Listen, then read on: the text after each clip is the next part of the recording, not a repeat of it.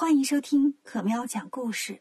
可喵继续为大家带来《西游故事》的第五十六集《三网捞个小金鱼》。上次讲到唐僧被灵感大王给拽到了水底，怎么办呢？孙悟空在水里活动不太方便，进水还得念避水诀或者变身。他就问八戒和沙僧：“你们俩谁下河呀？”沙僧说：“哥呀，你得跟我们一起下去。我们哥俩谁背着你都行。咱们找到妖怪的巢穴，你变个什么鱼跃虾的，先进去探听消息，看看师傅喂他们吃了没有。要是吃了，咱还费那个劲干嘛呢？”悟空说：“贤弟说的有道理。那谁背我呢？”八戒心想：“平时这猴子老捉弄我，这回啊，我也捉弄捉弄他。”于是主动举手要求背悟空。孙悟空多聪明啊，看出来八戒是要捉弄他了，就拔了根毫毛，变成了一个假悟空，让八戒背着，自己呢变成一只猪狮子，趴在八戒的耳朵上。八戒落到河底，背着悟空向前走，走着走着，假装脚下一滑，一松手，把悟空给摔了出去。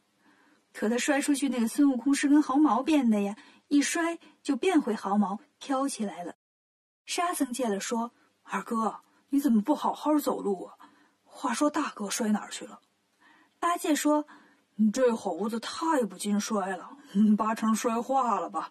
别管他，咱走咱的。”沙僧说：“那可不行，降妖全指着大师兄呢，他要不在呀，我可不去。”悟空趴在八戒的耳朵上，把他们的对话都听见了，就喊：“悟净，老孙在呢。”沙僧听了，忍不住笑了：“二哥呀，说你是个呆子吧？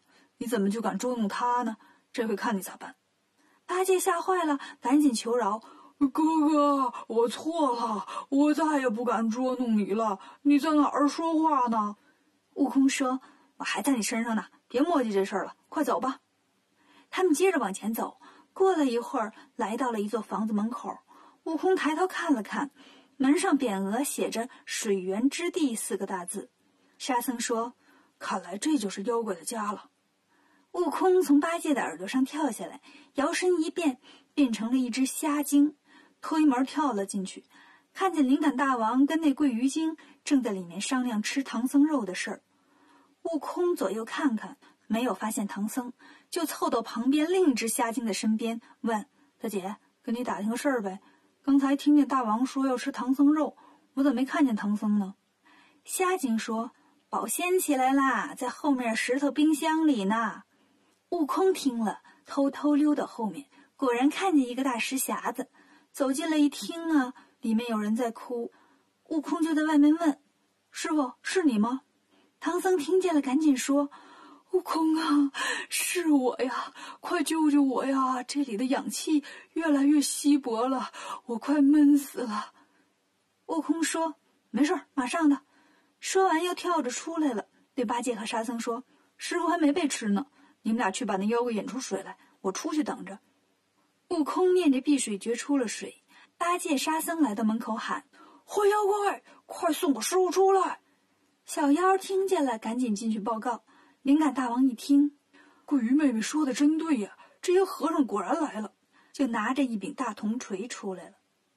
八戒见灵感大王出来了，对他说：“妖怪，你还认得我吗？前天就是我把你的鱼鳞打掉的。”灵感大王说：“你还敢说呀？那天要不是我没有准备，没有带兵器，你能打着我？我手背现在还疼呢，你还敢来要你师傅？看我不把你打趴下！”八戒说：“好大的口气呀！你吃我一耙！”沙僧见八戒和灵感大王打起来了，也过来帮忙。可是这妖怪挺有本事，他们打了半天也没打赢。八戒对沙僧使了个眼色，假装打不过就跑。灵感大王不肯放过他们，就在后面追。悟空在岸边等着呢，忽然发现河水像烧开了一样，哗啦啦翻起了波浪。八戒和沙僧先后跳上岸。对悟空说：“来了！”灵感大王一露头，悟空举着金箍棒就打下来了。灵感大王拿着铜锤还手，三个回合他就招架不住了，一头钻回了河里。悟空说：“哎呀，让他跑了！兄弟们辛苦了。”沙僧说：“哥呀，这妖怪在水里可厉害了，我跟二哥两个人加起来也打不过他。八戒说：“哥哥，我们下去再骗他出来。这回啊，你偷摸的照他脑门来一下，打蒙他，老猪再来给他补一耙子，他就没跑了。”灵感大王跑回了家，对桂鱼精说：“没想到这两个和尚还有个帮手，举着一根大铁棍子在岸上等着我呢，我可不是他对手。”桂鱼精问大王。那帮手长啥样啊？灵感大王说：“长得挺凶的，个头不大，一身毛，像个猴。”桂鱼精说：“哎呀，大王，幸亏你跑得快呀！这个帮手我认识，当年我在东海的时候，曾经听老龙王说过，我们海里那定海神针就是被他弄走的。他是五百年前大闹天宫的美猴王齐天大圣，咱可别惹他了。”这时候，门口的小妖又跑回来报告：“大王，刚才那两个和尚又来了。”灵感大王说：“鬼鱼妹妹说的对，惹不起咱还躲不起吗？关门，把咱防御工事都弄上。”小妖们赶紧搬石头、磨水泥，把门给封死了。八戒和沙僧敲了半天门，也不见妖怪出来。八戒就用耙子把门给打破了，结果发现呢，哼，门里头又砌了一堵墙。只好回来。悟空在半空中举着棒子，正等着呢。见八戒、沙僧回来了，没看见妖怪，就跳到岸边。沙僧说：“哥，那妖怪把门堵死了，不敢出来了。”悟空想了想，说：“咱们还是选择场外求助吧。我找菩萨去。”说完，架起筋斗云，不一会儿就来到了南海。守山大神、木叉行者、善财童子和龙女都在那儿等着呢。听过我们故事的人都知道呀，这善财童子就是火云洞的红孩儿。现在他跟着菩萨呀，学好了，再也不打架了。悟空问菩萨呢，大伙儿都说，呃，菩萨今天起得挺早，自己一个人呢上竹林子里去了。不过呀，他知道你今天要来，让我们在这儿等你，你先坐会儿吧，等会儿菩萨就回来了。孙悟空哪坐得住呀？一会儿起来转一圈，一会儿起来转一圈。善财童子见了就说：“啊，大圣你可别转了，我瞅你晕，我想吐。”悟空说：“你可别吐，回头还得灭火。你看你现在多好，跟着菩萨学习，脾气也好多了。”善财童子说：“这么说，我得谢谢你。”悟空说：“现在知道老孙是好人了吧？”哎呀，不行了，我不能等了，我师傅都要被吃了。说完，自己走进竹林里找菩萨。一进竹林，悟空就看见菩萨头发也没梳，妆也没化，穿着个睡裙儿，光着两条胳膊，拿着把小刀，正在那削竹子呢。悟空说：“菩萨，我师傅在通天河遇见妖怪了。”菩萨也没回头，说：“外面等着去。”悟空说：“马上就要被吃了。”菩萨说：“别给我捣乱啊，边框边搂，全在收口，马上就好了。”悟空只好又出了竹林。不一会儿呢。菩萨挎着个小竹篮儿从竹林里头出来了，对孙悟空说：“走吧。”悟空问：“菩萨，你这是要挖野菜去吗？先救我师傅吧，救完了老孙帮你挖。”菩萨说：“挖什么野菜？这就救你师傅去。”悟空说：“那您穿件衣服再走吧，我等你。”菩萨说：“这就走。”说完，腾起云来就奔通天河来了。悟空只好追上去。八戒和沙僧见菩萨来了，俩人开始嘀咕：“哎呀，师兄这脾气可得改改了。这在南海是怎么闹的？这菩萨连睡衣都没换就过来了。哎，别说啊，去了滤镜，这素颜的菩萨也也挺好看。”菩萨假装没听见，解下一根带子拴在竹篮上，把篮子往河里一扔，开始念咒：“一网不捞鱼，二网不捞鱼，三网捞着个小金鱼。”念了七遍，往上一提，篮子里装着一只活蹦乱跳的小金鱼儿。菩萨就说：“悟空，搞定了，去救你师傅吧。”孙悟空奇怪呀，怎么搞定的？菩萨，妖怪呢？菩萨说：“篮子里呢。”八戒和沙僧也很惊奇：“我这么个小个金鱼儿在水里有那么大本事啊？我们哥俩都斗不过他。”菩萨说：“那是啊，鱼在水里那劲儿多大呀！”这是我院子里莲花池养大的金鱼，平时我上个课、念个经什么的，它也听着，慢慢呢就修炼成精了。它使那个铜锤呢，是一朵荷花的花骨朵，不知道是哪天海水涨潮啊，把它给冲这儿来了。我今早起了喂鱼，发现它没来吃，掐指一算呐，算到它在这儿成了精，害你师傅。悟空说：“菩萨收了这妖怪，也算是救了陈家庄剩下的小孩了。我们去把村民都喊过来，让他们知道知道吧。”八戒、沙僧赶紧跑到村口大喊：“快来看观音菩萨呀！活的呀，不活不要钱嘞！”这么一喊呢，大家都出来了。一看，哎呀，真是观音菩萨啊！观音菩萨帮大家除妖来了。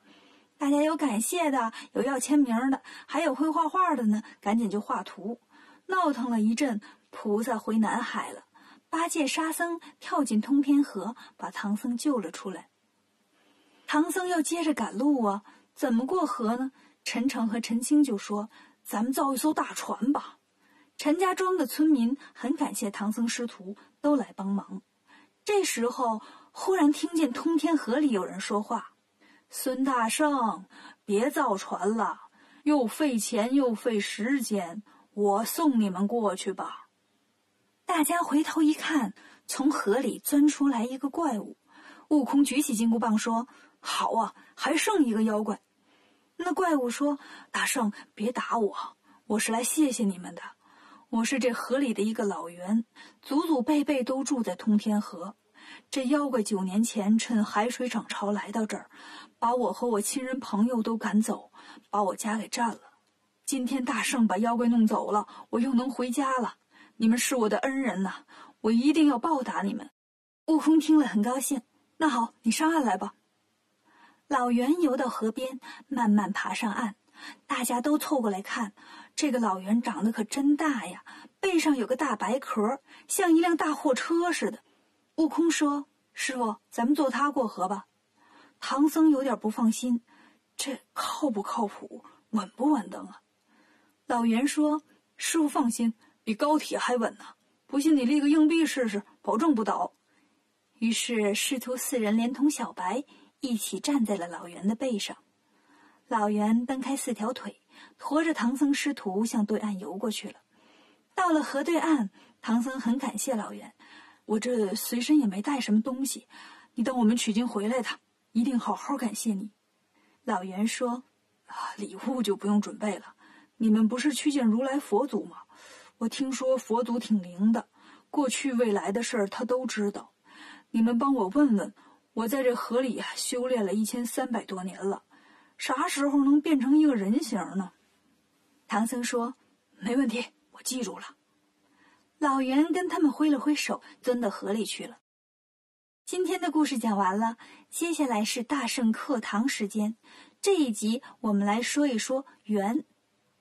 猿是一种大甲鱼，鳖类当中属它的体型最大，体重能达到一百公斤。在中国，它们主要生活在长江流域和以南地区。